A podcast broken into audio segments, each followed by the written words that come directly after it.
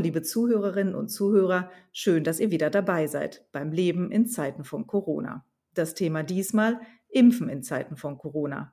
Bei der Bekämpfung der Pandemie ruhen die größten Hoffnungen auf der Entwicklung eines Impfstoffes. Schon im kommenden Jahr sollen, so sagen die Unternehmen, die mit Hochdruck daran arbeiten, die ersten Impfstoffe eine Zulassung erhalten. Doch wie realistisch ist das? Welche Risiken und Nebenwirkungen birgt ein solch frisch entwickelter Impfstoff? Und wird es überhaupt möglich sein, große Teile der Weltbevölkerung auf einmal zu impfen? Fragen, die Peggy Riese, Impfstoffforscherin am Helmholtz-Zentrum für Infektionsforschung, beantworten kann. Zur Helmholtz-Gemeinschaft gehören 19 Forschungszentren an unterschiedlichen Standorten. Sie ist die größte Wissenschaftsorganisation Deutschlands. Hallo, Frau Riese, vielen Dank, dass Sie Zeit haben für ein Gespräch. Hallo. Es gibt inzwischen mehr als 190 Projekte zur Entwicklung eines Corona-Impfstoffes. Wie funktionieren eigentlich die unterschiedlichen Ansätze? Zurzeit sind ähm, drei bis vier unterschiedliche Impfstoffplattformen, die sich in klinischen Phase 3 Studien befinden. Einer der bekanntesten, der ja auch relativ häufig in Deutschland in den Medien ist, ist der sogenannte mRNA-Impfstoff. Der mRNA-Impfstoff ist so aufgebaut, dass er nur den genetischen Code für ein Coronavirus-Protein enthält. Dieser genetische Code wird sozusagen in die Zelle injiziert und wird dann von der Zelle produziert und daraufhin dem Immunsystem präsentiert. Das heißt, die Zelle stellt quasi den Impfstoff selbst her. Dann haben wir neben dem mRNA-Impfstoff einen sogenannten vektorbasierten Impfstoff. Bei diesen vektorbasierten Impfstoffen bilden eigentlich die Basis ähm, harmlose Viren, die als Genfähren sozusagen funktionieren. In diese Viren ähm, wird dann das Genom eingebaut von sozusagen so einem Corona-Protein, sozusagen die Bauanleitung. Und dieser Impfstoff wird dann sozusagen auch nach dem Impfen in den Körperzellen produziert von dem Geimpften selber und dann dem Immunsystem präsentiert, worauf sich dann die Immunantwort bildet. Neben diesen beiden relativ neuen Impfstoffen gibt es auch noch die inaktivierten Impfstoffe beziehungsweise die Impfstoffe, die halt auf Proteinbasis sind. Da wird dann im Gegensatz zu den beiden vorherigen Impfstoffen sozusagen nicht die genetische Information ähm, in den Menschen geimpft, sondern diese Impfstoffe bestehen entweder aus ganzen, ganzheitlichen inaktivierten Coronaviren oder aber Bestandteilen davon. Diese Impfstoffe, die benutzt man schon relativ lange. Die haben also sozusagen eine lange und auch schon bewährte traditionelle Technologie. Da gibt es zum Beispiel der HBV-Impfstoff oder die Impfstoffe gegen Influenza bestehen aus dieser Impfstoffplattform. Und dann gibt es noch einen relativ unbekannten Ansatz, den man jetzt vielleicht auch nicht als Impfstoff direkt gegen Corona bezeichnen kann, der aber eine relativ gute Alternative ähm, bildet. Das sind sozusagen die attenuierten Lebendimpfstoffe. Da konnte man zum Beispiel zeigen, dass Impfstoff, dass der alte Impfstoff BCG zum Beispiel gegen die Tuberkulose eine unspezifische Aktivierung des Immunsystems initiiert und dadurch kommt es zu ähm, weniger schweren Verläufen, zum Beispiel nach Influenza-Infektionen. Und da gibt es jetzt zum Beispiel auch klinische Phase 3 Studien, Studien mit einem neuen Tuberkuloseimpfstoff, dem VPM 1002 in Älteren, wo halt geguckt wird, ob eine BCG-Impfung gegen Tuberkulose sozusagen zu einem milderen Corona-Verlauf führen kann sozusagen, dass man damit eine über, damit hätte man zum Beispiel eine Überbrückung, bis ein richtiger, effizienter Corona-Impfstoff erhältlich ist. Würden Sie denn eine Prognose wagen, wann es soweit sein könnte? Das ist ja so die Fragen aller Fragen. Ist es Ende dieses Jahres, Anfang nächsten Jahres? Ist das alles sowieso spekulativ? Wie schätzen Sie das als Impfstoffforscherin ein? Also bis es zu einer Zulassung des Impfstoffs kommt, würde ich sagen, ist es haben wir frühestens äh, im Frühjahr oder ähm, im Sommer. Das ist, glaube ich, im Moment ein relativ realistischer Zeitpunkt. Es kann sein, dass ähm, jetzt, wenn die Studien bald abgelaufen sind, die ersten Phase 3 Studien, die Behörden sich das schon mal alles angucken und sagen, ja, wir machen schon mal eine Zulassung, aber dann muss ja auch noch alles produziert werden. Und das dauert natürlich auch noch mal eine ganze Weile. Gerade weil ähm, die mRNA-Impfstoffe ja bisher auch noch nie auf dem Markt waren und man halt noch gar keine Erfahrung so richtig drin hat, wie lange es jetzt wirklich dauert, wie viele Dosen zu produzieren und ob da nicht noch irgendwelche kleinere oder größere Probleme auftreten könnten in der Produktion oder nicht. Da sind wir ja beim nächsten Thema. Wenn wir von einer Pandemie sprechen, sprechen wir also auch von der mehr oder weniger Weltbevölkerung, ähm, äh, Milliarden von Menschen, die da geimpft werden müssten.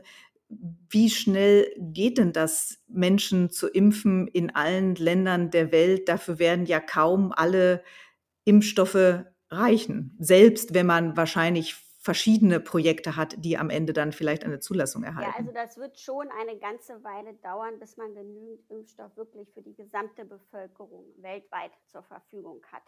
Von daher ist es ja einerseits einmal wichtig, dass wir unterschiedliche Ansätze haben in den Impfstoffen, sodass wenn unterschiedliche Impfstoffvarianten trotzdem eine ähnliche Effizienz ist, dass wir halt von mehreren Seiten mit unterschiedlichen Impfstoffen impfen können.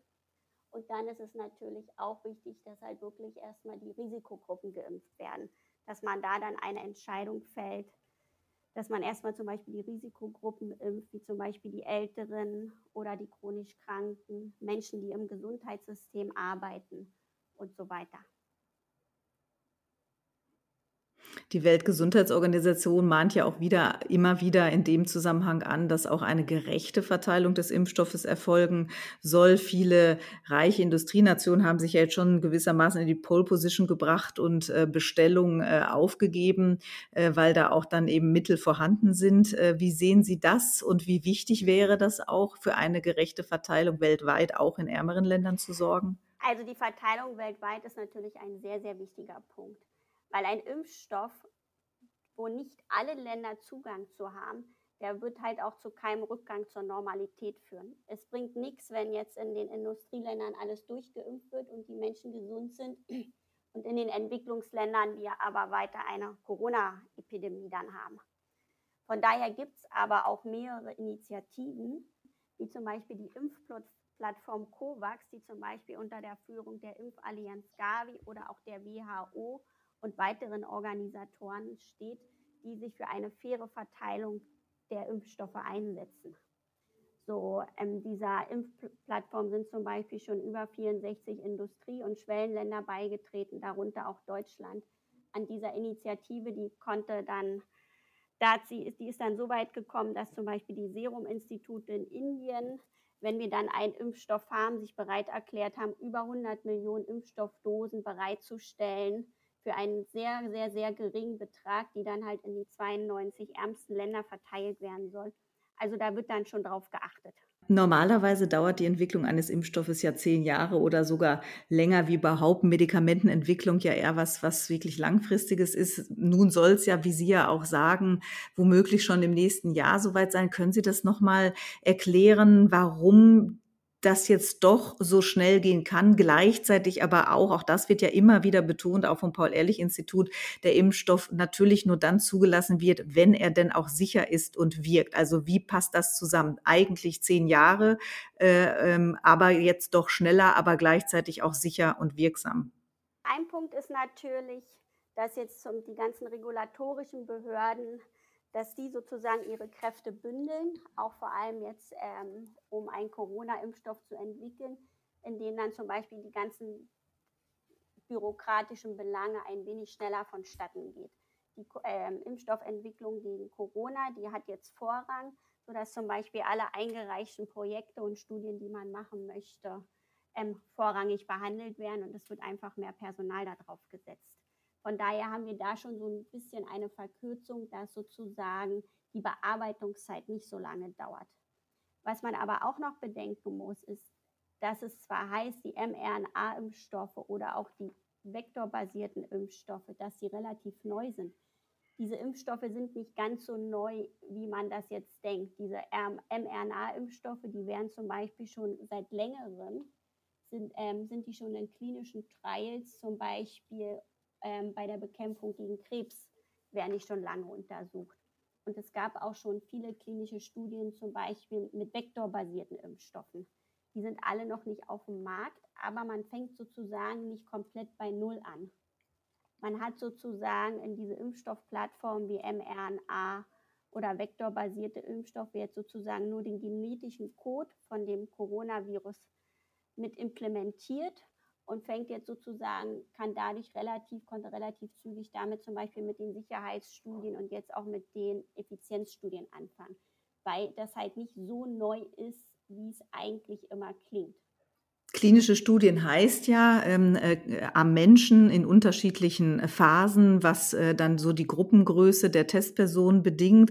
Bei AstraZeneca hatte ja eine Patientin schwere Nebenwirkungen entwickelt. Da sind dann alle zumindest mal die Laien aufgeschreckt.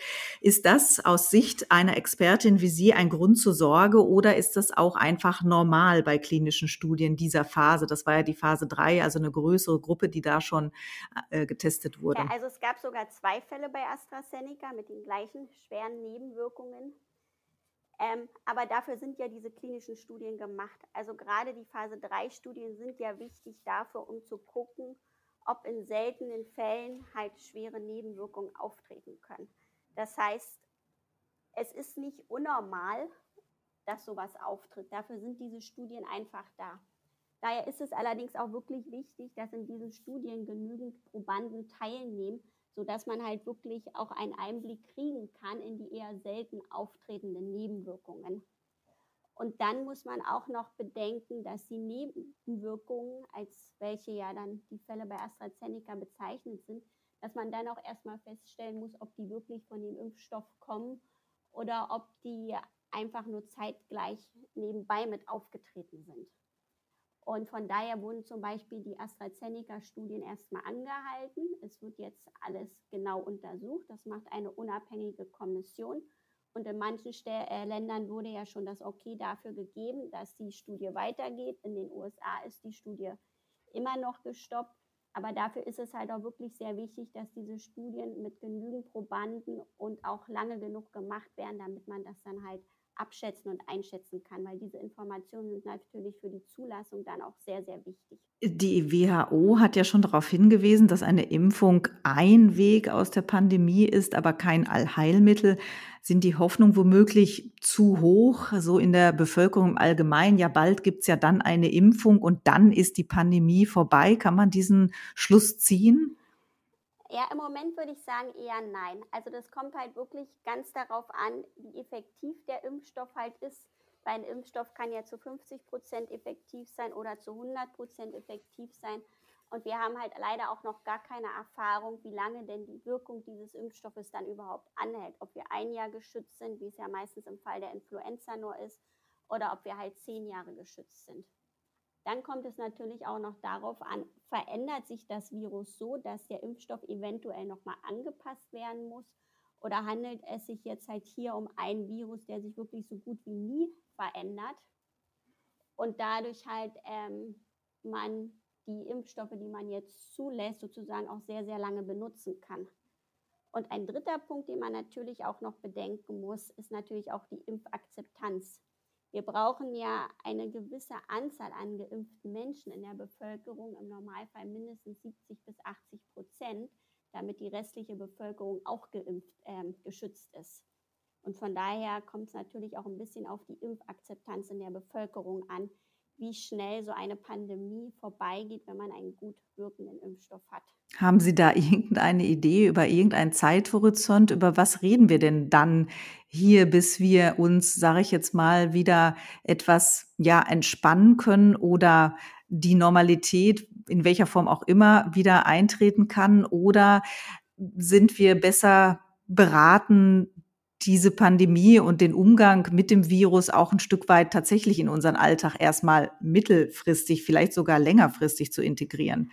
Also ich würde sagen, dass zumindest also ab wann, wenn dann ein Impfstoff erhältlich ist, dass man trotzdem sozusagen die Maßnahmen, die im Moment laufen, zumindest eine gewisse kurzfristig bis mittelfristige Zeit, dass man sich darauf noch einstellen sollte, weil man ja halt, wie gesagt, dann auch noch nicht weiß, wie lange der Impfstoff wirklich wirkt. Ich denke schon, dass es dann wieder zum halbwegs normalen Leben zurückkommen kann. Aber auch wenn man jetzt mal bedenkt, die Wirtschaft und so weiter, die kann auch wirklich erst wieder richtig in Gang gehen, gehen, wenn halt auch die anderen Länder, wie zum Beispiel China, Indien, Afrika und so, wenn die halt auch gute Impfstoffe zur Verfügung haben. Nochmal eine Frage zur, Sie haben es im Prinzip schon beantwortet, aber trotzdem, weil Sie es auch nochmal ansprachen, das Thema Akzeptanz. Wir haben ja jetzt auch immer mal wieder es mit Impfstoffgegnern, Verschwörungstheoretikern zu tun, einer kleinen Minderheit letztendlich, aber noch nie wahrscheinlich waren Menschen so stark äh, darauf, ähm, ja, oder haben sich so stark mit dem Thema Impfstoffentwicklung befasst, weil alle Impfstoffe, an die wir so uns gewöhnt haben, die sind einfach da. Äh, da werden die kleinen Kinder mit geimpft oder wir als Erwachsene nochmal eine Auffrischungsimpfung also da stellt ja keiner mehr groß eine Frage. Jetzt auf einmal brauchen wir dringend einen neuen Impfstoff und wir beobachten die Impfstoffentwicklung irgendwie als Laien mit. Sie als Impfstoffforscherin sind da die Expertin, setzen sich da tagtäglich mit etwas auseinander. Also ein Impfstoff ist, wenn er denn zugelassen ist, sicher, ein sicheres Medikament. Also ein Impfstoff, der in Europa zugelassen wird, der hat alle klinischen Phasen so absolviert, dass man sagen kann, er ist sicher und er ist auch effektiv. Können Sie vielleicht noch ganz kurz was zu sich und Ihrer Arbeit erzählen? Ähm, an was forschen Sie? Sind Sie auch bei der, bei der ähm, Entwicklung jetzt irgendwie mittel, unmittelbar dabei eines Impfstoffes gegen das Coronavirus? Oder ja, was, was befassen Sie also sich wir eigentlich? Am Helmholtz-Institut für Infektionsforschung. Wir machen zum größten Teil ja noch Grundlagenforschung. Also wir arbeiten auch an Corona-Impfstoffen, vielleicht dann sozusagen jetzt an der zweiten Generation von Corona-Impfstoffen. Und wir machen auch viel Grundlagenforschung darin, dass wir uns zum Beispiel dafür interessieren, wie wirkt sich denn so eine Corona-Infektion überhaupt auf das Immunsystem aus?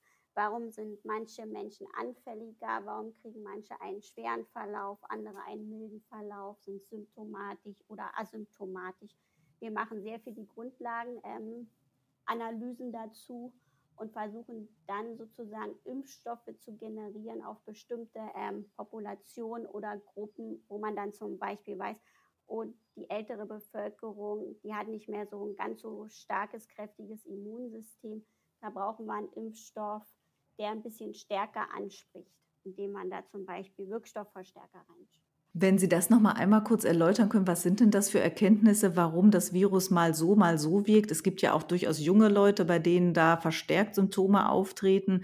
Ältere natürlich sind noch mal stärker gefährdet. Also warum trifft das Virus dann die Älteren oder grundsätzlich schon immungeschwächteren stärker? Ja, das, also dass die Immungeschwächteren stärker betrifft, ist halt dadurch, das Immunsystem hat halt nicht mehr immer die Kraft, wirklich am Anfang so gut und sofort zu reagieren, weil das Immunsystem in den Älteren einfach ein bisschen schwächer ist.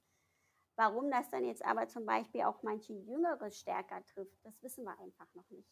Da müssen noch unterschiedliche Studien laufen, das können wir im Moment noch gar nicht einschätzen. Wir haben ja wirklich mit dem Coronavirus das Problem, der ist ja jetzt erst seit einem halben bis dreiviertel Jahr ist der ja aufgetaucht und es ist halt wirklich nur eine ganz, ganz kleine Zeit um damit überhaupt Forschung zu machen und herauszufinden, wie funktioniert denn das Virus, wie ist es denn auf das, auf das menschliche System angepasst, was für Strategien oder Tricks hat es denn zum Beispiel auch, um sich vor der Immunantwort zu verbergen und so. Also wir sind da wirklich leider noch ganz, ganz am Anfang unseres Wissens. Frau Riese, vielen Dank für das Gespräch. Liebe Zuhörerinnen und Zuhörer, vielen Dank fürs Zuhören und bis zum nächsten Mal beim Leben in Zeiten von Corona.